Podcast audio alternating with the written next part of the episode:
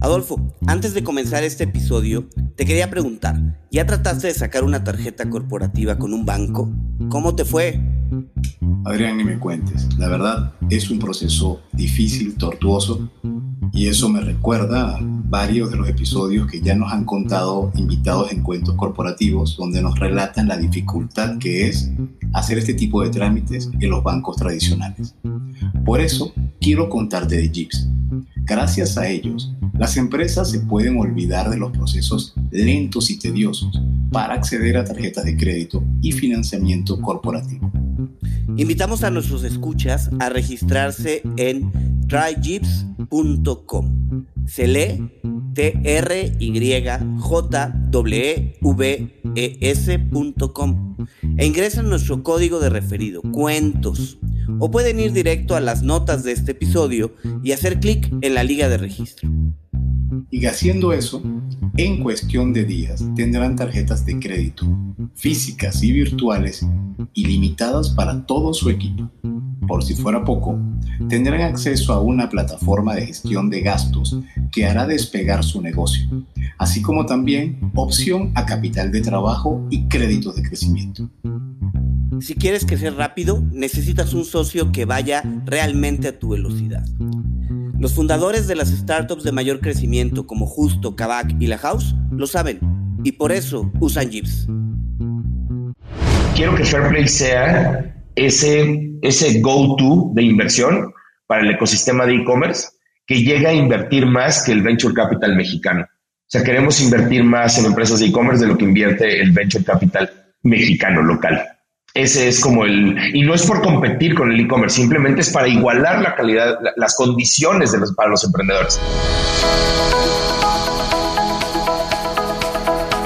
Hola, has venido a escuchar nuestras historias, ¿verdad? Entonces, bienvenido a Cuentos Corporativos, el podcast donde Adolfo Álvarez y Adrián Palomares hacen de juglares y nos traen relatos acerca del mundo de las empresas y de sus protagonistas.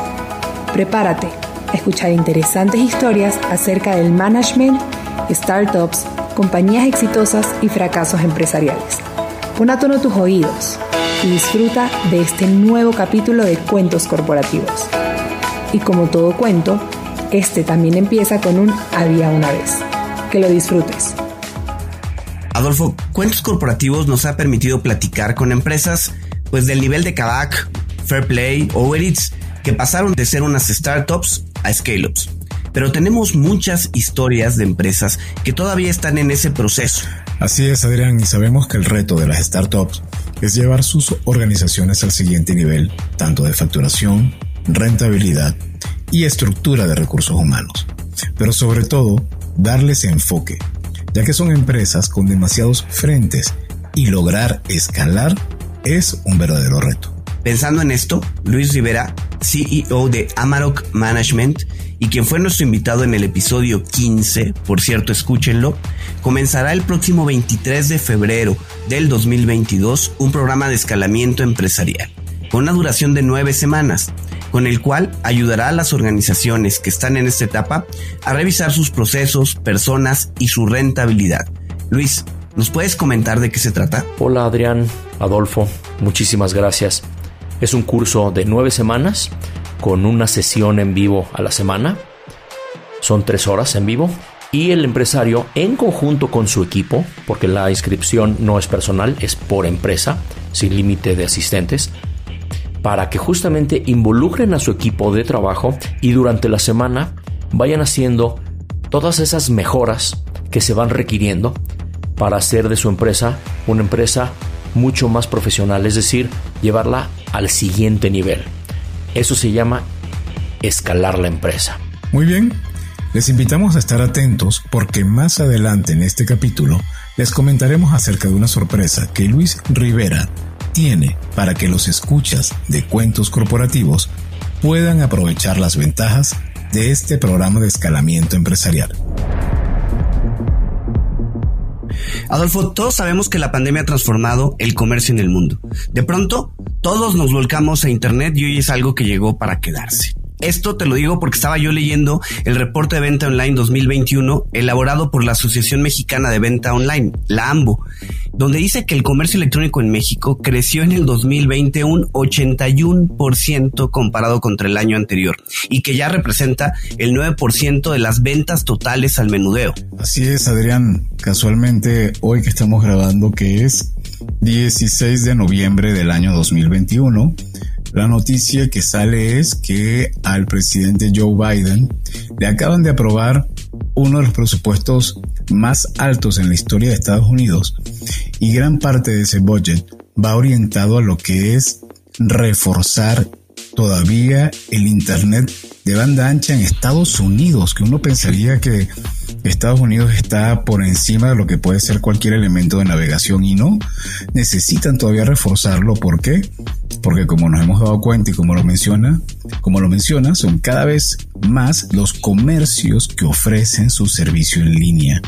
Antes del 2020, los negocios lo veían como algo opcional pero ahora con la contingencia, con la pandemia, los negocios tuvieron que realizar la transición de un día para otro para evitar esta desventaja con la competencia o incluso, peor, más importante todavía, para sobrevivir evitar el cierre de los mismos. Pues bueno, justo hoy vamos a platicar con un emprendedor 100% digital, un verdadero experto en comercio electrónico. Así que iniciemos presentándolo como siempre, con nuestras palabras mágicas. Había una vez un joven mexicano interesado en los negocios. Ingresa en la Universidad Anáhuac, donde inicia la carrera de negocios internacionales, estudios que decide dejar para seguir su camino musical. Posteriormente inicia su carrera profesional en CIE para dar el brinco a lo digital, ingresando a Yahoo y posteriormente a Groupon, en donde fue director general para México. Luego, como vicepresidente regional para el norte de Latinoamérica y finalmente ocupa posiciones en empresas como Corner Shop y el Venture Capital Mountain Nazca. Manolo Atala es cofundador y CEO de Fairplay, una plataforma de financiamiento enfocada en e-commerce, nombrada una de las 30 promesas de negocios en México por la revista Forbes y la primera de su índole en Latinoamérica. Manolo ha estado inmerso en el ecosistema del e-commerce y software as a service, SaaS, desde hace un tiempo, siendo fundador de empresas como Pulpo, antes Pulpomatic, e inversionista ángel en compañías como Corner Shop, Lyft, Justo, Kavak y Meru. Bienvenido Manolo a Cuentos Corporativos, un gusto tenerte con nosotros. Adrián, Adolfo, muchísimas gracias por la invitación y por esa gran introducción. Bienvenido Manolo y bueno, como, como es este va a ser un episodio realmente mágico y digital, pero para poder entrar en materia, primero necesitamos conocerte, primero necesitamos que nuestros escuchas conozcan más acerca de Manolo, así que tienes un reto. Es en tres minutos contarnos quién eres, qué te gusta hacer y qué podemos conocer de tu plano personal. Increíble, muy buena pregunta para, para iniciar. Pues bueno, yo, eh, o sea, Manolo Atala es, eh, antes que nada, soy, una persona bastante curiosa. Me gustan temas bien específicos eh, y me gusta meterme en esos temas profundamente. Por un lado, soy emprendedor, por otro lado, soy músico, por otro lado, soy pintor, amateur, todo, todo esto amateur, ¿no? Pero creo que son las tres cosas que más disfruto, aparte de viajar, evidentemente, pero eh, yo creo que a mí el tema de emprender me empezó a gustar desde muy joven. Eh, de hecho, ahora que dijeron que me salí para continuar con la música, más bien me salí para emprender y después entré a la música. Em, es una de mis grandes pasiones. Tuve la oportunidad de hacerlo profesionalmente eh, durante unos años. es una carrera difícil, sobre todo, sobre todo por el, apoyo que hay a la música en el país. Eh, luego tuve, volví a tener la oportunidad de emprender eh, muchos años después de mi primer emprendimiento a los 21 años. Eh, y, en medio me tocó pintar, pero de manera totalmente amateur, pero es una de mis grandes pasiones. si yo no hubiera estudiado, yo empecé a estudiar en negocios y después finanzas. Si yo no hubiera estudiado eso y, hubiera sabido que en realidad ni siquiera iba a acabar la carrera, hubiera estudiado este, historia del arte definitivamente. Eh, es algo que me apasiona, me gusta muchísimo. Me encanta el arte abstracto de los 40 a los 70. Em, y pues ese soy un poco. Eh, soy gran amigo, esposo, este, creo, creo que buen hijo. Y ese es Manolo Atala. Oye, Manolo, a ver, eh, ya comentabas que saliste de la escuela para iniciar eh, a emprender, pero después en una segunda etapa también regresaste a la parte de emprendimiento. ¿Cómo, cómo inicia esta segunda etapa eh, ya un poco con más experiencia dentro de lo que es emprender? Fíjate que es curiosa la pregunta porque, mira, la primera vez que yo hice un negocio, digamos de así, no emprender, hice un negocio, porque ni siquiera estaba en mi radar la palabra emprender, o es más, ni siquiera se usaba la palabra emprender. Eh, en ese entonces era el 2001. Eh, creo que fue muy diferente. Una de las ideas que yo tenía era, era volverme un pequeño empresario. Esa era como la, la, meta, ¿no? Cuando tenía 21 años. Eh, la palabra empresario era lo que me llamaba la atención, ¿no? Hacer cosas nuevas, hacer cosas que solo dependieran de mí, etcétera. Creo que mi visión de emprender casi 20 años después, no miento, 15 años después, fue bastante diferente. Porque tuve la, tuve, tuve la oportunidad de trabajar como intrapreneur en diferentes empresas que me permitieron entender cómo montar este tipo de negocios de, escala, eh, este tipo de negocios de, alto crecimiento sin necesidad de yo estar emprendiendo, yo estarlo haciendo, yo encargarme de hacer los levantamientos de capital. No, estaba la responsabilidad al 100% en mis hombros, ¿no? Entonces eso me ayudó muchísimo para poder entender cuál era el camino que tenía que seguir años después para poderlo hacer yo, ¿no? Entonces mi primer emprendimiento como tal fue, de hecho, con, con Evaristo Babé, uno de sus invitados. Eh, hicimos Parkiller primero, que era una plataforma para que solucionaba el tema de ballet parking en, la Ciudad de México. Y después Pulpo, antes Pulpomatic, que es una plataforma de software as a service eh, eh, para fleet management.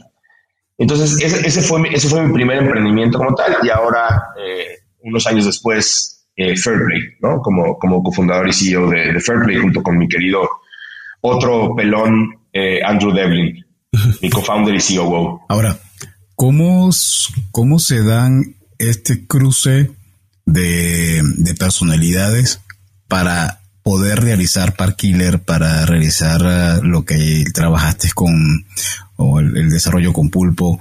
¿Cómo sientes que, cómo surge ese tipo de encuentros?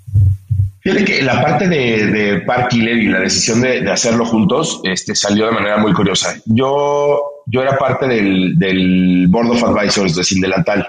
Eh, yo, tengo una relación con Evaristo y, con Diego también, ¿no? Diego Ballesteros, el otro fundador, espectacular. Entonces, estando en el board, me, toca la compra, ¿no? O sea, me toca estar, ser parte del, board of advisors, perdón, mientras, mientras era la, compra de Justit sin delantal. Cuando se ejecuta la compra, bueno, nos vamos a platicar un día, eh, y yo, y y, surge un tema, eh, se le ocurrió a él la idea de, una solución para temas de ballet parking y de estacionamientos en, México y me dice, hagámoslo juntos. Entonces, yo en ese momento, él tenía que estar eh, unos meses más en, en, sin delantal después de la venta y yo estaba lanzando Corner Shop en México. Entonces, el, tiempo quedó perfecto porque él tenía que esperar bastante tiempo para salir y yo tenía que lanzar, mi compromiso era de, lanzar eh, Corner Shop acá. Entonces sale de esa manera, eh, platicándolo bastante, eh, decidimos asociarnos para, emprender juntos una vez que, termináramos nuestros compromisos en, en, ese año, que fue 2015. Em, y empezamos, así empezamos. Nuestros perfiles si bien son complementarios en otras cosas, somos muy parecidos en otras. Eh, entonces, creo que, creo que eh, por ejemplo, hoy, ¿no? Emprendiendo con Andrew, con Andrew Devlin, creo que nuestros perfiles son aún más complementarios. O sea, ahí sí tenemos un skill set completamente diferente, Andrew, Andrew y yo. Y creo que por eso también estamos avanzando muy rápido, estamos avanzando de manera como muy limpia en general eh, entonces, es, bien importante eso que preguntan, el, cómo compaginan los, los skills, eh, eh, los, los, cofundadores, los socios. Es importantísimo. Oye, Manolo, a ver, em, Pulpo en realidad es una startup también muy reciente. Acabamos de platicar con, con Evaristo y bueno, nos comentaba que está en pleno crecimiento y todo. ¿En qué momento decidiste tú dejar lo que era Pulpomatic y dar el paso a, Fairplay. ¿Cuáles fueron eh, pues las circunstancias que motivaron eh, comenzar a crear tu propio emprendimiento? Pues mira, es una pregunta, es una buena pregunta. Eh, yo en el, en el 2018, 2017, 2018, de entrada, estando, estando en Pulpomatic, ahora Pulpo, la verdad es que no estaba al 100%. Yo, yo, yo soy una persona que necesito es una persona que, vive las cosas de manera muy potente, digámoslo así. Eh, soy, una, soy una persona intensa, ¿no? Para, para hacer lo que hago. Y no tenía esa intensidad, ¿no? No tenía esa intensidad, no estaba tan contento. Yo creo que también eso me hizo, o, o sea, eso me hizo entrar en una depresión o una depresión me hizo vivir de esa manera. No sé cuál, no sé cuál fue el huevo gallina. Em, entonces decidí salirme, ¿no? Em, de pulpo, de manera, me costó muchísimo trabajo, pero era lo mejor para la compañía, ¿no? Y yo siempre pongo a la compañía antes que cualquier cosa. Entonces decidí salirme. Eh, tuve la fortuna de, tener una plática con, con Héctor Sepúlveda de NASCAR, eh, que me invitó a, a, ser parte del, del, fondo. Y la verdad es que eso también me ayudó muchísimo a como cambiar completamente de aire, otra, mi mente se fue hacia otro lugar. ¿no? Algo diferente, etcétera. Entonces, eso como que me ayudó muchísimo a, salir de ese, de ese paso que di. Y, bueno, así pasó. 2017 finales, principios de 2018. Y eso te ha permitido tener contacto con otros creadores como ha sido Corner, ya lo mencionaste, Lift, Justo, Kavak y Merú. ¿Eso de alguna manera eh, ha tenido algún eco en lo que ha sido tus proyectos, decisiones, forma de ser, forma de pensar? Fíjate que el, tema de ser ángel inversionista en otras compañías em, normalmente te permite poder conocer a gente súper interesante que están haciendo cosas increíbles. Y lo que se piensa normalmente, que sí es cierto, pero, pero hasta cierto punto, es que tú como ángel inversionista le ayudas muchísimo a otros emprendedores con consejos, eh, introducciones, eh, etcétera, ¿no? Estrategia tal vez. Pero a mí algo que me ha pasado increíblemente es que la cantidad de cosas que yo he aprendido de esos emprendedores en donde yo he invertido. Eso ha sido brutal para mí. Em, creo que yo he tenido una gran oportunidad y una, muchísima suerte para poder estar en el momento adecuado, en el lugar adecuado para poder tener la oportunidad de invertir en estas compañías y en estos emprendedores. Este, algunas de ellas de manera completamente circunstancial, ¿no? Eh, algunas de ellas totalmente predeterminadas, ¿no? Incluso desde antes de que ellos supieran que iban a emprender. Ya, ya, ya se había hablado el tema de cuando hagas algo, yo quiero ser, ser parte de lo que hagas. Eh, porque normalmente en este tipo de inversiones le apuestas al emprendedor, le apuestas al jinete. Obviamente el modelo, el modelo tiene que hacer sentido, pero le apuestas al, emprendedor. Entonces, para mí ha sido una experiencia increíble, tanto de poder tener la oportunidad de ayudar a gente, ¿no? Sobre todo gente más joven que, le he contado más o menos el camino que yo he llevado y, tiene algún aprendizaje, pero lo que ellos me han enseñado a mí también es súper valioso. Oye, Manolo, a ver, eh, ahora platiquemos un poco de Fair Play. ¿Qué es Fair Play? ¿Cómo detectaste eh, pues el problema que estás solucionando? Platícanos un poco de, a qué se debe. Por supuesto. Pues mira, primero que nada, Fairplay es una plataforma de, que, provee a emprendedores de e-commerce de capital de crecimiento y al mismo tiempo eh, les proveemos de una plataforma tecnológica completamente gratuita que le ayuda a consolidar toda su data en un solo lugar y poder tener métricas de su negocio de una manera muy eficiente y, que les ayuda a ser más eficientes en operar, en operar su negocio. Eso es Fairplay, ¿no? Somos una, en, realidad, el, nombre de la plataforma, o sea, de, nuestro modelo de negocio se llama Revenue Based Financing, ¿no? Entonces nosotros invertimos en empresas o les, les damos capital de crecimiento a empresas de comercio electrónico que pueden utilizar tanto en inventario, marketing, logística, y ellos a su vez nosotros recuperamos el dinero de regreso a través de una porción de sus ventas hasta que se recupere el total de la inversión, más un fee fijo, no tenemos una tasa de interés. ¿no? Entonces es un modelo bastante sencillo para los emprendedores y bastante, diría que justo, muy rápido, muy flexible y, sobre todo inteligente por, la plataforma de insights que les, que les comentaba. ¿no? Eso es Fair Play en, a grandes rasgos. ¿Y cómo surge ¿O cómo te das cuenta que hay ese problema en la calle? Increíble. Eso me ayudó mucho estar en Nasdaq en ese momento. Em, yo veía muchísimas compañías este, eh, eh, picharle al fondo, muchísimas de ellas empresas de e-commerce, que desafortunadamente no entraban en la tesis de inversión del fondo, ¿no? Por temas de escala, por temas de nicho, este, eh, por temas de producto, etcétera, por diferentes motivos. Y entonces yo decía, ok, estas empresas de la nueva economía digital, ¿de dónde, de dónde se fondean? ¿Quién las fondea? Entonces volteé a ver a los bancos y dije, ok, los bancos no entienden estas compañías, no entienden esta industria. Dos, si los fondos de venture capital están invirtiendo en muy poquitas de esas e-commerce, estamos, estoy hablando de miles y decenas de miles de compañías en toda la región, centenas de miles. Entonces, dije, si, si invierten los fondos en, en, una docena de ellas, ¿quién invierte en las demás? Entonces, lo que, lo que me di cuenta fue que no es sostenible tener eh, eh, Friends and Family apoyándote no es sostenible no tener venture capital y tampoco tener este, productos bancarios, productos de financiamiento bancarios. Entonces decidimos crear ese producto financiero para e-commerce, para la vertical de e-commerce, y poder realmente impulsar a la región en la vertical que más crece a nivel mundial.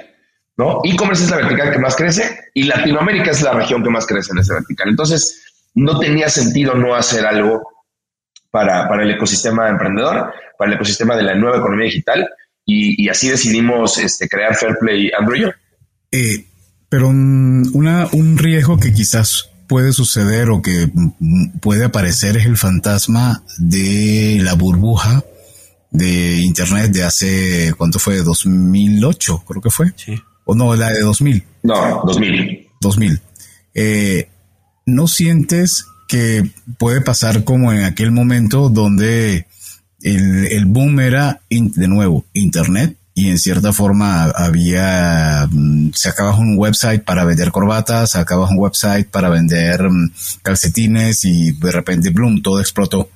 ¿O sientes que estamos en otra situación que hay otro grado de madurez donde es quizás poco probable que se presente una situación como esta? ¿Qué opinas? Mira, yo no, yo no estoy, yo no creo que vaya a ser una burbuja como la del, como la del 2000. Y lo creo por dos motivos. El, primero, creo que la infraestructura alrededor de los negocios hoy es completamente diferente y los modelos de negocio son totalmente diferentes al 2000, al 99. Por otro lado, creo que hoy los negocios, si bien muchos de ellos no son rentables, y es, es lo común decir es que estos negocios no son rentables hasta dentro de muchísimos años, hasta que generen una cierta escala, yo creo que muchísimos son extremadamente rentables. Lo hemos visto en, empresas que hoy están en la bolsa, eh, en empresas muy, muy grandes a nivel internacional. Estoy hablando de Europa, de Estados Unidos, de, de, Latinoamérica, de Asia. Eh, y si se acuerdan, ¿cuál fue, cuál fue esa compañía que, que salió avanti de, esa burbuja del, del 2000? Fue Amazon. ¿no? Fue una compañía que, si bien Amazon en la parte de e-commerce no es la más rentable, ellos viven de AWS, la, la mayor cantidad de sus profits viene de ahí. Es una compañía extremadamente sólida, ¿no? Y creo que hoy está pasando eh, mucho eso. Las compañías son muchísimo más sólidas, los modelos de negocio tienen más sentidos. Antes, en el, en el 98, 99, 2000, había muchas empresas que si bien sonaban muy innovadoras, vendían un poco humo. Eh, muchas de ellas, otras no. Pero yo creo que hoy estamos en una situación completamente diferente. La infraestructura que se está creando, las empresas de, software que, se están creando, realmente están agregando valor a un mercado, a la sociedad y a los inversionistas. Entonces, yo creo que es, yo creo que es, una situación muy diferente. Antes de continuar con nuestra entrevista, te queremos recordar lo que mencionamos al principio de este episodio. Se trata de Jeeves, la fintech con la que las empresas se pueden olvidar de los procesos lentos y tediosos para acceder a tarjetas de crédito y financiamiento. En Cuentos Corporativos te invitamos a probar esta plataforma financiera global, todo en uno, con la que podrás manejar los gastos de tu empresa, solicitar financiamiento y obtener beneficios inigualables. A ver, regístrate en tryjeeps.com. ¿Cómo se lee? T-R-Y-J-E-E-V-E-S.com. Fácil. Ingresa el código de referido cuentos o vea las notas de este episodio y haz clic en el link de registro. En cuestión de días, tendrás tarjetas de crédito físicas y virtuales ilimitadas para todo tu equipo. Recuerda, para crecer rápido necesitas un socio que vaya realmente a tu velocidad. Los fundadores de las startups de mayor crecimiento como Justo, Kavak y La House lo saben y por eso usan Jeeps. Y ahora continuamos con nuestro episodio. Oye, Manolo, a ver, eh, entonces Fairplay tiene, digámoslo así, dos líneas de negocio integradas en una. Por un lado, la parte de información, la plataforma que ya nos decías, que da información sobre los diferentes pues sitios, marketplaces donde está vendiendo este e-commerce. Y por otro lado, la parte de financiamiento. Em, ¿Es también Fairplay un primer paso para tener un pie dentro de un montón de e-commerce y después tener un venture capital ahí inicial?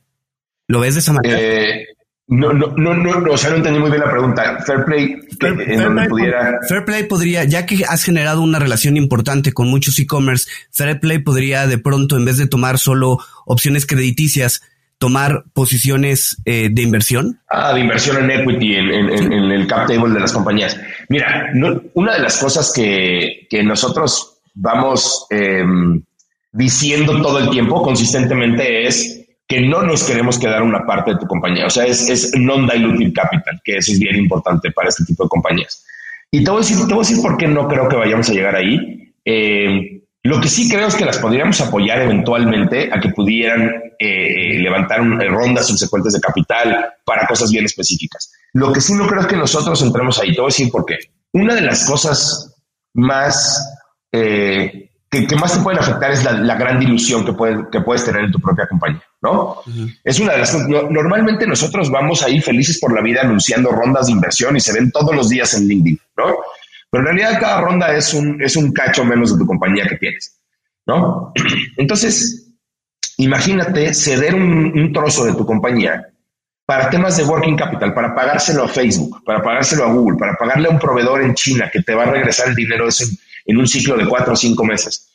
No tiene mucho sentido diluirte para tener estos ciclos de capital de trabajo tan cortos y eh, eh, sacrificar esa parte de tu compañía que aparte va a valer en el futuro muchísimo más, ¿no? Entonces, si hoy tú estás entregando un trozo de tu compañía simplemente para estos flujos, estos ciclos de working capital, ese dinero va a ser el dinero más caro que hayas pagado en toda tu vida.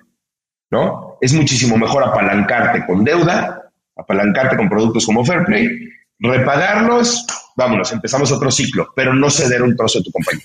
Yo siento que hay a veces un temor de la deuda. Esto en Latinoamérica es, es, es algo que está intrínseco en la cultura latinoamericana. Uno, los latinoamericanos le tenemos miedo a la deuda y dos, le tenemos desconfianza a los productos financieros. Porque históricamente, honestamente, las instituciones financieras nos han dado en la torre durísimo nos han arrastrado a, consumidores y empresas, ¿no? Con productos totalmente poco transparentes, muy complejos, etcétera, etcétera, y no hay una cultura financiera en, la región. Entonces, eso también hace que de repente gente tenga miedo a la deuda, ¿no? Y que se aviente, prefiera a veces ceder un trozo de su compañía, pero tener el dinero en el banco casi, casi sentado, ¿no? O poniéndole a trabajar en ciclos cortos, que, apalancarse con deuda. Eso me impresiona de, la región y eso es algo que también estamos tratando de, cambiar y apoyar a la región y a la, comunidad emprendedora para eso. ¿Y, ¿Y cuántos emprendedores no usan, empezando hasta por los fundadores de Airbnb, usan las tarjetas de crédito para poder financiarse porque no encuentran esquemas de quienes les pueda prestar capital de trabajo para sus compañías? Ahora, ¿cómo es el, el journey de una empresa que ve en Fairplay una opción para su negocio. ¿Cómo es el ABC una vez que toca la puerta con Fairplay? Buenísimo. Ya sea que ellos toquen la puerta o que nosotros les toquemos la puerta, ¿no? Porque tenemos un equipo, un, equipo comercial dedicado específicamente a esto. Entonces, ¿cómo se ve? Si, te lo puedo dar en un proceso simple, una vez que estamos en contacto con la compañía, la compañía se conecta a nuestras, conecta sus fuentes de datos a, a nuestra plataforma que se llama Fairplay Insights. Y una vez que tenemos toda la data para poder proyectar el futuro de esa compañía. Les hacemos una propuesta de inversión ¿no? Eh, que va dirigida, como les decía, a inventario, marketing y logística, costes logísticos. Una vez que se tiene esa propuesta y el cliente la, acepta. El e-commerce la acepta, eh, se le da la disponibilidad, ¿no? Con ciertas, con ciertas este, eh, parámetros, se le da la disponibilidad de la línea y ellos, de manera muy sencilla, todas esas facturas que quieren que nosotros financiemos de inventario, de marketing y de logística, las suben a nuestra plataforma y este, eh, empezamos a hacer las dispersiones ah, de, esos pagos. ¿no? Y un tiempo después empezamos a recuperar eh, la inversión, ¿no? Nosotros empezamos a, cobrar de manera diaria, ¿no? En, trozos más pequeños, esa inversión hasta que se recupere toda la, la, inversión de esa línea en específico, más un fee fijo. Así es como funciona de manera bastante sencilla eh, nuestro proceso. Una propuesta, una vez que se conectan a nuestra plataforma, en, no más de 48 horas pueden tener una propuesta de inversión. Y bien, en breve continuaremos con esta interesante historia, pero no queremos dejar de comentarte más acerca del programa de escalamiento empresarial que comienza el próximo 23 de febrero de 2022, impartido por el equipo de Luis Rivera, CEO de Amarok Management. Luis, ¿nos ayudas a complementar la información de este curso, por favor? Claro que sí. Únicamente antes de dar esta información me gustaría comentar que también estamos ofreciendo, adicional a este programa de nueve semanas, un pequeño curso de tres días totalmente gratuito para los empresarios de finanzas básicas para pequeñas empresas. Es decir, eh, algunos temas de finanzas básicas que nos van a ayudar a prepararnos para el programa. Toda esta información la encuentran en www.amarok.com Amarok se escribe A-M-A-R-O-K, cada kilo, amarok.com o bien, con todo gusto, me pueden mandar un mail a luis.rivera.amarok.com.mx y con gusto yo puedo resolverles cualquier duda que tengan. Muchísimas gracias Luis. Vale la pena de verdad evaluar esta información. Sobre todo aquellas empresas que necesitan dar el siguiente paso, que es escalar. Pero además, tenemos una sorpresa para todos nuestros escuchas. Así es, Adrián. Los escuchas de cuentos corporativos podrán contar con un 15% de descuento en su compra. Para obtener este beneficio, inscríbete al curso gratuito Finanzas Básicas y cuando seas contactado para recibir la información, menciona que lo escuchaste en cuentos corporativos para obtener este descuento. La verdad, esperamos que esta inversión en conocimiento se convierta en una gran oportunidad para sus empresas. Oye, Manolo, ¿y cómo ha sido la atracción inicial de Fairplay? ¿Cuántos, ¿Cuánto tiempo llevan ya operando y cuántas empresas están trabajando con ustedes?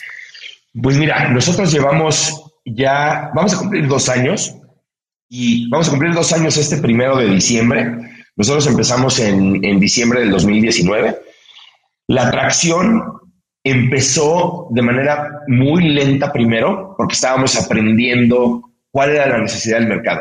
Nosotros teníamos una assumption en la cabeza y ese assumption el mismo mercado nos fue diciendo, vamos a ir por este lado, vamos a ir por este lado, y tuvimos que obviamente construir basado en, hacia donde el mercado nos indicaba.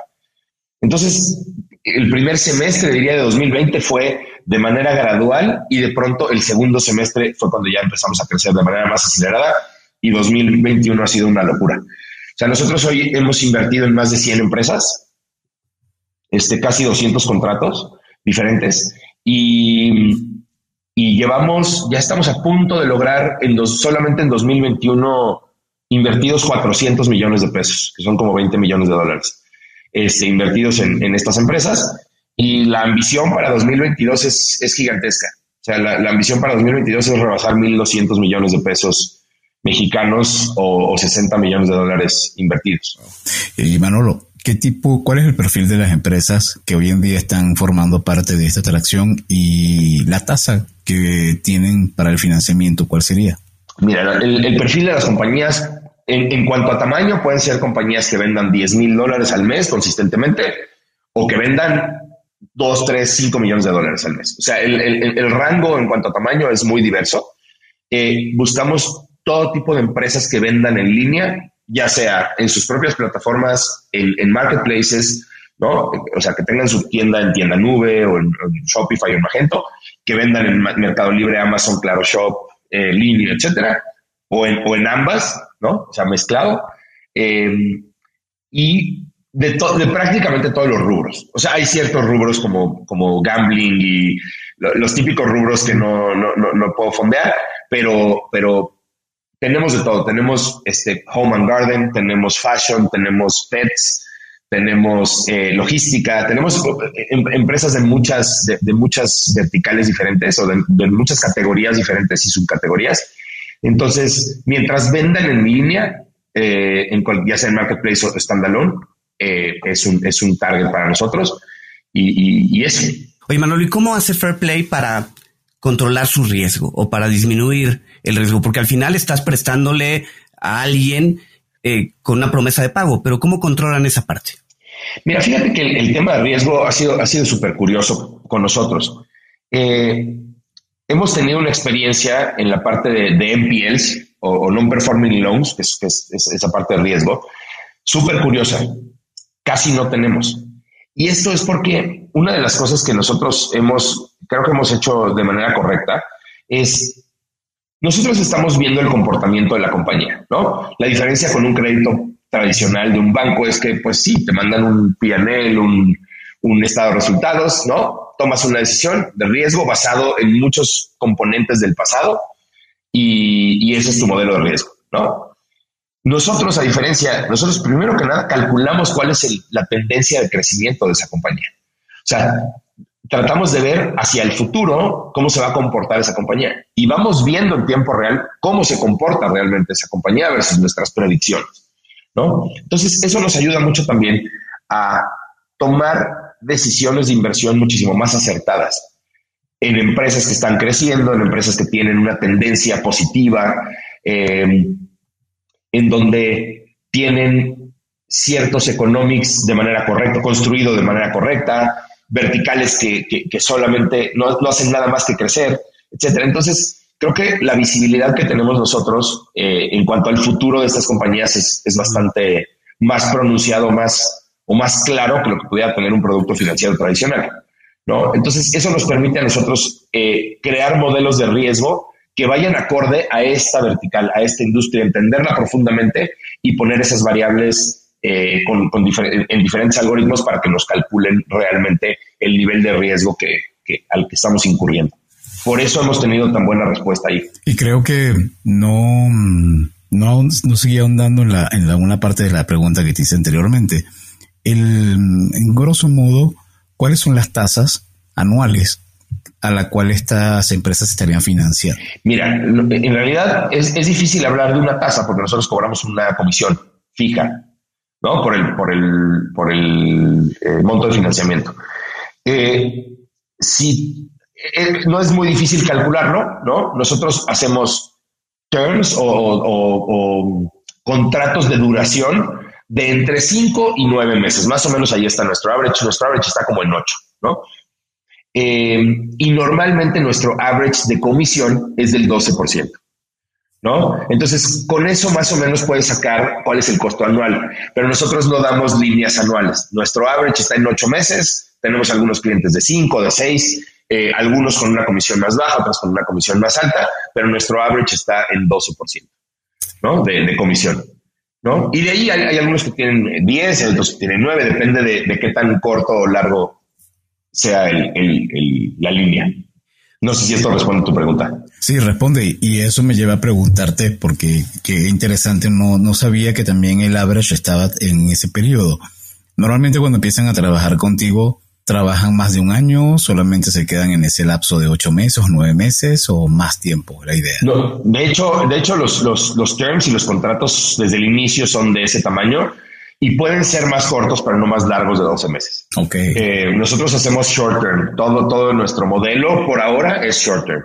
¿no? Entonces, nuestra, nuestra línea más larga, digámoslo de alguna manera, con, con alguna empresa, es de 12 meses. El average es de 8. Tenemos algunas de 5 y de 6. Manolo, ¿cuáles fueron esos pues primeros desafíos a lanzar Fairplay? ¿Qué fue más difícil? ¿Convencer a los inversionistas que te prestaran dinero? ¿Convencer a los clientes que tenían los e-commerce? Platícanos un poco de, ese, de esos retos. Fíjate que la respuesta va a ser un poco contraintuitiva porque nosotros tuvimos la gran fortuna de poder levantar recursos muy rápido, eh, incluso antes de desarrollar el producto. Tuvimos la gran suerte de, bueno, uno, de que Nazca nos apoyara, el, fondo donde yo, donde yo estaba.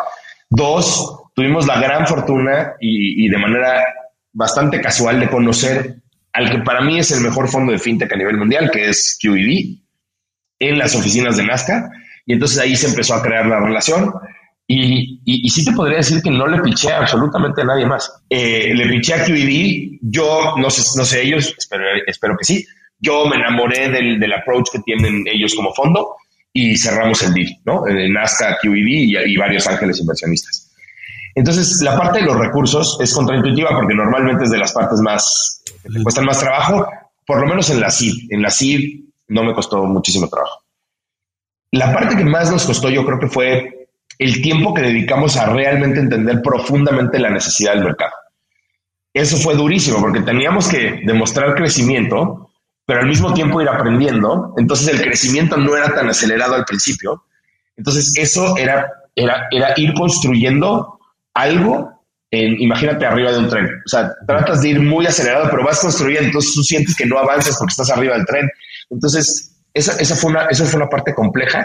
Una vez que entendimos una, una parte bien importante de lo que quería el mercado, nunca lo vamos a saber todo, porque todo el tiempo hay que estar haciendo investigación y hay que estar entendiendo a tu cliente y cómo evoluciona una industria y tu mismo cliente, ¿no? Pero eh, una vez que lo identificamos, fue el crecimiento fue muchísimo más acelerado. Y ahí, obviamente, se destrabó, por decirlo de alguna manera, esta, este como aprendizaje, ¿no?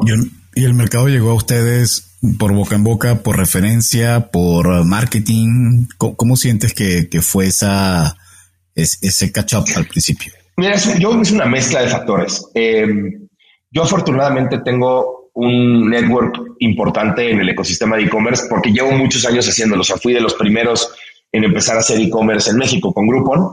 Entonces, todos los que se fueron uniendo, pues los iba conociendo. Esto, esto, es un network que se ha creado a, lo largo de una década, ¿no? Entonces, eso me ha, permitido también tener mucho acercamiento con muchos jugadores y, con muchísima confianza llegar, contarles el modelo, pedirles que me apoyen en cuanto a feedback del, modelo. Entonces, fue muy rico como esa interacción, fue muy rica eh, para nuestro modelo. La otra es una de las cosas más importantes que nosotros eh, hemos hecho es explicar de manera correcta, ¿no? A manera de public relations, nuestro producto allá afuera, porque es un producto al final del día financiero que requiere no nada más de la parte de marketing, ¿no? Eh, o sea, no, nada más de la parte de inbound puro, eh, sino que requiere una parte de PR, necesita una parte de, de embajadores, ¿no? Entonces hemos ido construyendo el modelo a través de estos diferentes canales o modalidades que nos ha permitido que uno, hoy en día creo que somos la empresa más reconocida en México porque somos de las pocas que, hacen esto. Em, y creo que darle esa confianza al usuario, o sea, atender muy bien las necesidades de nuestros clientes y enfocar todo nuestro esfuerzo en el cliente nos ha ayudado a atraer más clientes. Eso es lo que creo que más nos ha ayudado. Customer Success, nuestro equipo de Customer Success, nuestro NPS es altísimo, ¿no? nuestros mismos clientes nos recomiendan. Eh, entonces, eso, la mezcla de todas esas cosas ha sido, ha sido brutal para nosotros. Oye, Manolo, a ver, mi, mi pregunta va en dos sentidos. Eh, Fairplay lleva prácticamente dos años. ¿Hubo algún momento donde dijeras, esto no está funcionando? Eh, estoy llegando a un punto donde no hay, no hay vuelta, no, estoy encontrando la respuesta que yo buscaba. Y la otra, ¿tienen algún caso de éxito ya de, sus clientes de Fair Play? Por supuesto, mira, te contesto la primera. Eh, normalmente, y, y esta es una de las características que creo que describen de manera muy correcta a un emprendedor, siempre va a haber paredes ahí, ¿no? Y tú puedes hacer lo que sea necesario para ir al otro lado de esa pared. Le puedes dar la vuelta, la puedes saltar, la puedes escalar, la puedes romper de una patada. Eh, el, chiste es que la pared no tiene que estar ahí. Tienes que estar del otro lado. Ese es el foco principal. Entonces siempre nos vamos a topar con esas paredes. Afortunadamente nunca nos hemos topado con una que no hayamos podido brincar, este, eh, escalar, darle la vuelta o romperla, ¿no? Y creo que ese es mi trabajo, ¿no? Y el trabajo de Andrew. Encontrar las herramientas para romper esas paredes o para estar del otro lado de esas paredes. Entonces, no, afortunadamente no. Hemos tenido momentos de frustración, por supuesto que sí, ¿no? Porque a veces es más difícil saltar una pared que otra, hay paredes más delgadas, hay paredes más gruesas, ¿no? Hay, paredes de diferentes materiales que están pintadas de otro material por afuera, ¿no? Y que cuando las tratas de romper pensando que son de tabla roca, pues resulta que eran de concreto. Entonces, creo que, creo que es parte de nuestro trabajo y de lo que me encanta a mí en lo personal de ser emprendedor, es justamente esa actividad, ¿no? Romper paredes o brincarlas o lo que sea. Em, la parte de, los casos de éxito, eh, afortunadamente tenemos muchísimos. O sea, hay muchos en diferentes rubros, ¿no? Hay diferentes necesidades que tienen algunos de nuestros clientes que, les hemos, que nosotros les hemos ayudado de alguna manera u otra, ¿no? Tanto con financiamiento, con inteligencia de datos, que, que les ha permitido, obviamente, crecer más, em, cambiar completamente la manera en la que ellos se hacen stocking, ¿no? De, su inventario, etcétera, etcétera, ¿no? Entonces, afortunadamente tenemos muchos eh, de diferentes rubros. No, no te podría decir que hay un rubro en específico que ayudamos más que otros, ¿no? Y ahora, de cara a los próximos años y sobre todo de cara a la región, ¿cómo ves a Fairplay? ¿Ves a Fairplay eh, expandiéndose fuera de México? ¿Ves a Fairplay entrando en, otros segmentos? Mira, por lo menos en los siguientes cinco años veo a Fairplay con dos cosas. Uno es expansión internacional definitivamente a la, región. Y la segunda es, es, una, es una meta personal eh, y, profesional que tengo quiero que Fairplay sea ese, ese go-to de inversión para el ecosistema de e-commerce que llega a invertir más que el venture capital mexicano. O sea, queremos invertir más en empresas de e-commerce de lo que invierte el venture capital mexicano local. Ese es como el, y no es por competir con el e-commerce, simplemente es para igualar la calidad, las condiciones de los, para los emprendedores. Porque hoy nosotros, los emprendedores que hacemos tecnología, fintech, proptech, healthtech, etcétera, tenemos la fortuna de que entramos dentro de la tesis de inversión de los fondos. O sea, yo mismo levanto fondos de venture capital, ¿no? Pero muchos otros emprendedores de la nueva economía digital no.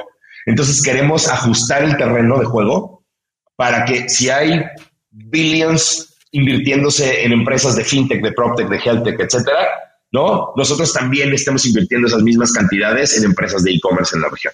Así es como veo a Fairplay en los siguientes cinco años. Manolo, pues la verdad es que muchísimas gracias. Es muy interesante lo que están haciendo y seguramente también será muy interesante lo que viene para Fairplay en los siguientes años. Como comentábamos al principio del episodio, en cuentos corporativos tenemos unas preguntas obligadas que nos gusta hacer a todos nuestros invitados. ¿Te gustan los cuentos?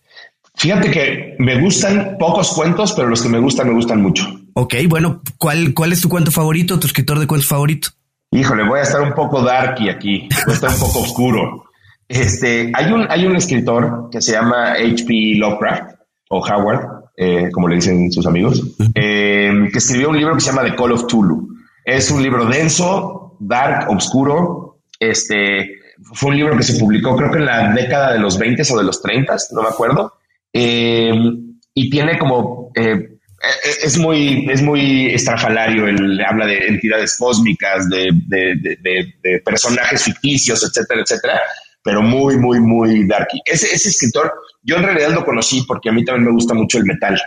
y, yo, lo, yo, lo, yo lo conocí por, por Metallica, ¿no? Por los, los integrantes de Metallica, por lo menos James Hetfield, este, leía mucho H.P. Lovecraft y yo de chavito dije, si James Hetfield va, a leer a este tipo, yo también. Entonces, la verdad es que me llamó mucho la atención y, lo leí y me encantó ese cuento en específico. Eh, hay, muchos, hay muchos cuentos de, Lovecraft, pero, pero creo que ese es el, es el que más me, me llama la atención. Y, justo te iba a preguntar, ¿no se ha llevado al cine? Así como en una época Heavy Metal llevó historias con, con video y película. Mira, creo que se han sacado cosas, pero no, no sé si una película como tal, o sea, un largometraje. Hay cosas allá afuera, de hecho hay una caricatura de, de Tulu, este, que creo que está en, está en YouTube, algún día me topé algo así, eh, pero tal cual como, como, como largometraje, no lo sé, no, no estoy seguro. Lo que sí, el, el, nombre del libro es una de las canciones, de mis canciones favoritas de Metallica, así se llama, de Call of Tulu. Eh, y ahí con esa canción agarré como, ah, hice el match entre H.P. Lovecraft y, y, y, esa, y ese cuento. Wow, increíble. ¿Y en libros? ¿Algún libro que durante lo que ha sido tu, tu historia, que además no es una historia, y yo creo que casi ninguna de historias son lineales, pero en tu caso ha sido increíble porque has pasado del mundo del arte, has pasado al mundo de las finanzas, has pasado al mundo del, del emprendimiento.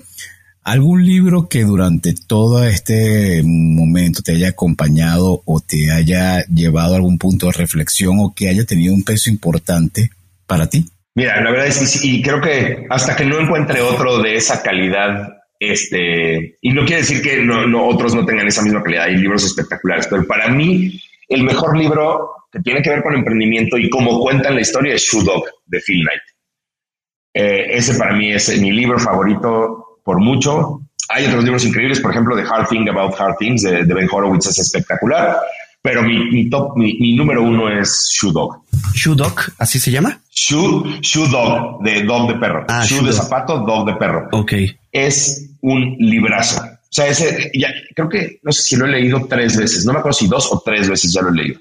Siempre le encuentras nuevas cosas. Primera vez en 100 episodios, Adrián, si mal no recuerdo, que hablamos o escuchamos hablar de Shoe Dog. Sí, no, no se había tocado y bueno, pues habrá que echarle un ojo. Yo, yo en particular no lo conozco. Yo tampoco. Les va a encantar. Se los aseguro, se los firmo que les va a encantar. Manolo, tú eres 100% digital, así que seguramente esta pregunta eh, va a ser muy sencilla. ¿Alguna aplicación móvil o gadget tecnológico que recomiendes, ya sea en lo personal o en lo profesional, algo que uses para trabajar con el equipo de Fairplay o en tu día a día? Mira, nosotros en Fairplay utilizamos toda la suite de Microsoft, entonces hay varias herramientas de, Microsoft que a mí me gustan en lo personal, Power BI es una de ellas, eh, me gusta mucho eh, Planner también de, Microsoft.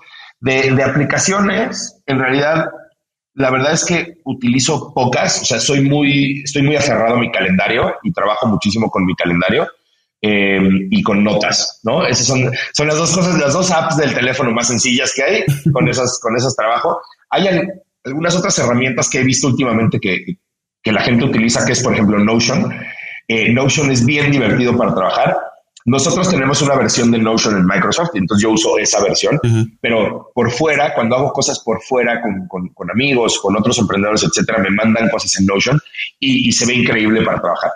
Creo que esas las recomendaría bastante. Sí, de hecho yo mm, a raíz de tantas recomendaciones con Notion he, empezado ya a hacer algunos pininos con Notion, pero wow, hay tanto Evernote, Notion Notes, este Trello, etcétera, que no sabes por dónde empezar, ¿no? Evoluciona muy rápido esto. Así es.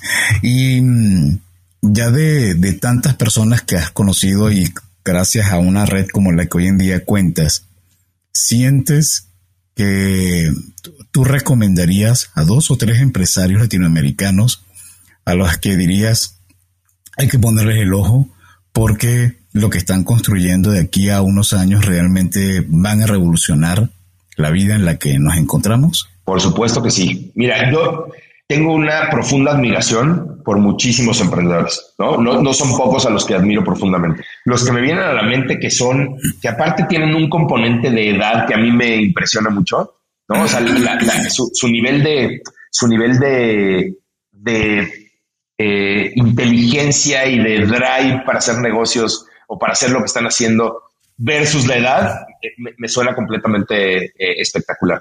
Uno de ellos es este, eh, Manuel Rodríguez de Merú. O sea, él, él y todo su equipo, evidentemente, ¿no? Todo el equipo de, de Merú son espectaculares, pero especialmente Manuel tiene, tiene ese drive y tiene esa manera tan filosa de ver sus, el modelo de negocio que está creando, que es brutal. Otro, y, tiene también veintipocos años. Y otro que me recuerda mucho también a Manuel y que están haciendo cosas increíbles es Alfonso de los Ríos, de Nowports. Em, creo que tienen muy claro ¿no? lo, que, lo que quieren hacer, a dónde lo van a llevar, a dónde lo, qué, es lo que quieren lograr, que es brutal. Y, otro que es también de mis favoritos, eh, de mis emprendedores favoritos, es Ricardo Weather, que no nada más es, no nada más es un tipazo, eh, es una persona muy divertida. Eh, siempre tiene un muy buen, muy buena actitud, un muy buen comentario que hacer, una muy buena recomendación. Siempre está muy dispuesto a ayudar. Este, ahí ambos somos inversionistas uno del otro. Eh, y, la verdad es que eso nos, nos, nos ayuda. A mí me ha ayudado muchísimo, Ricardo. Entonces, esos tres emprendedores creo que les tengo mucha admiración, me encanta lo que hacen y los recomendaría muchísimo. Ok. Manolo, si alguien quisiera seguir con esta conversación, conocer más de, de ti o de Fairplay, ¿a dónde puede acudir? Mira, tenemos un mail que se llama info arroba getfairplay.com. Get es G-E-T y después fairplay F A I R P L A Y.com. Em, ahí cualquier cosa de Fairplay eh, eh, estamos por ahí. Eh, yo normalmente soy más activo en LinkedIn. desafortunadamente tengo muy poco tiempo a veces para revisar el, el inbox y cosas así. Entonces, a veces tardo muchísimo en contestar el, inbox de, LinkedIn. Este, soy más activo más bien leyendo noticias, todo lo que está pasando, etcétera, etcétera, más que, más que en contestar mensajes, pero por ahí podría ser. Pero no, no prometo mucho y les pido disculpas a todos los que de repente me han mandado un mensaje que no he contestado. La verdad es que mi foco 100% está en, en, en Fairplay a veces y me cuesta trabajo contestar muchos de los mensajes. Y Manolo, eh, ahorita las personas que te están escuchando, seguramente nos vamos a encontrar con mm, mm, grandes eh, dedicados al mundo del producto, al mundo del fintech, al mundo de que si emprendo, que si no emprendo, que si siento que soy un emprendedor de closet o no. A estas personas, Manolo Atala, ¿qué les podría decir como mensaje final de este episodio? Mira, yo Fíjate que yo tengo, tengo una, una, visión muy clara de lo que quiero de mi vida, ¿no? Es vivir una vida bien vivida, ¿no? Entonces, hacer cosas es para mí de lo más importante, porque nos queda poco tiempo, ¿no? Eh, suena un poco triste y dramático, pero nos vamos a morir bien rápido. Entonces, si tienes la oportunidad de hacer algo, hacer algo increíble, hazlo. Que no te dé miedo el que no te vaya a salir bien, el que, el que, el que vayas a fracasar, el, que, el que tener algo seguro, ¿no? Eso, eso a veces que creemos que es lo más seguro resulta ser lo más inseguro del planeta. Entonces, si tienes la oportunidad de hacer cosas, hazlas. Si tienes la oportunidad de hacer cosas buenas, eh, hazlas. No te vas a arrepentir de hacer cosas, te vas a arrepentir de no hacer cosas. ¿no? Entonces, esa sería mi recomendación para, para cualquier emprendedor o para cualquier persona en realidad, no, no, no nada más para los emprendedores. Manolo, muchísimas gracias. La verdad es que es un episodio muy interesante y bueno, pues nos has permitido conocer un poco más de ti, un poco más de Fair Play y seguramente eh, muchos de nuestros escuchas se van a quedar con, con la idea de, de acercarse con ustedes, de acercarse contigo. Eh, y bueno, pues gracias a todos por habernos acompañado, por escucharnos. Si les gustó este episodio, no duden en suscribirse en su plataforma y calificarnos con cinco estrellas. Nos pueden seguir en nuestras redes sociales Facebook, LinkedIn, Instagram, Twitter. Por supuesto, bienvenidos a nuestro sitio web www.cuentoscorporativos.com en donde encontrarán artículos interesantes relacionados a nuestros episodios y las ligas a cada una de nuestras redes y lo mejor, suscribirse a nuestro newsletter. Por cierto, ahora Cuentos Corporativos tiene un espacio en Radio Conexión Latam, la radio que conecta a Latinoamérica con el resto del mundo. Podrás escuchar episodios seleccionados de Cuentos Corporativos los jueves 7 de la noche de Perú a través de seno.fm, diagonal Radio Conexión Latam o descargando la app en Play Store. Y como siempre decimos, las empresas, sin importar su origen, razón de ser o tamaño, tienen todas algo en común. Están hechas por humanos. Y mientras más humanos tienen, más historias que contar. Y todo cuento empieza con un había una vez. Nos escuchamos en el próximo capítulo. Muchísimas gracias, Manolo. Gracias, Manolo. Muchísimas gracias a ustedes por el espacio, Adolfo, Adrián. Les mando un abrazo muy grande y saludos a toda la gente que escucha Cuentos Corporativos. Gracias por habernos acompañado en este capítulo de Cuentos Corporativos. Ojalá que esta historia haya sido de tu agrado y sobre todo que te lleves ideas y experiencias que puedas aplicar en tu propio universo empresarial. Esperamos que nos escuches nuevamente y recuerda, todos los cuentos comienzan con un había una vez. Hasta la próxima.